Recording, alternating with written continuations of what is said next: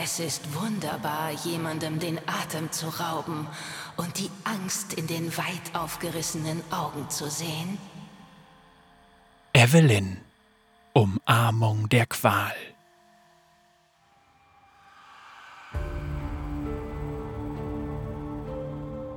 In den dunklen Nischen von Runeterra lauert die Dämonin Evelyn ihrem nächsten Opfer auf.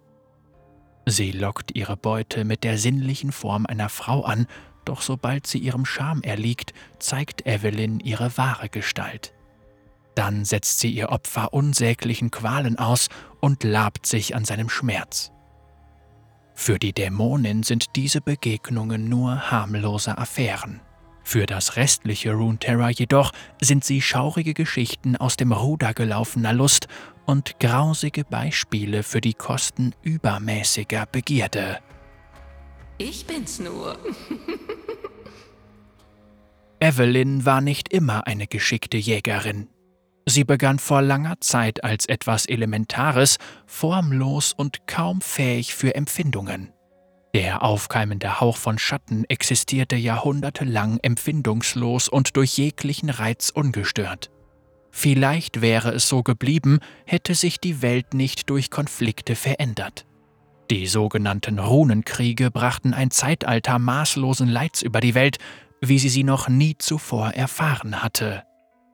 Als die Einwohner Runeterras unter vielen Formen von Schmerz, Qual und Verlust litten, rührte sich etwas im Schatten.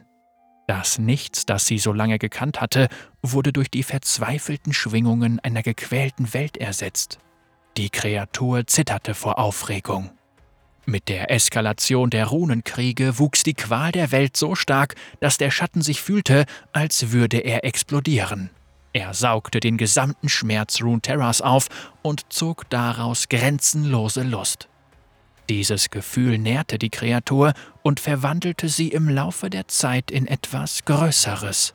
Sie wurde ein Dämon, ein unersättlicher spiritueller Parasit, der von den niederträchtigsten menschlichen Emotionen zehrte. Nachdem die Kriege ihr Ende fanden, schwand auch das Leid auf der Welt und ein Gefühl der Verzweiflung ergriff den Dämon. Das einzige Vergnügen, das er kannte, zog er aus dem Elend anderer. Ohne ihren Schmerz fühlte er nichts, wie damals in seinem Urzustand. Wenn die Welt ihm nicht das Leid bescherte, an dem er sich laben konnte, so musste der Dämon es eben selbst herbeirufen. Er musste anderen Schmerzen zufügen, damit er diese Ekstase wieder spüren konnte. Anfangs war es schwer für den Dämon, an seine Beute zu kommen. Er konnte sich unerkannt wie die Schatten bewegen, doch um einen Menschen zu berühren, musste er eine körperliche Form annehmen. Er unternahm einige Versuche, seine Schattenform in einen Körper zu verwandeln, jedoch wurden seine Ergebnisse immer grauenhafter und verscheuchten seine Beute.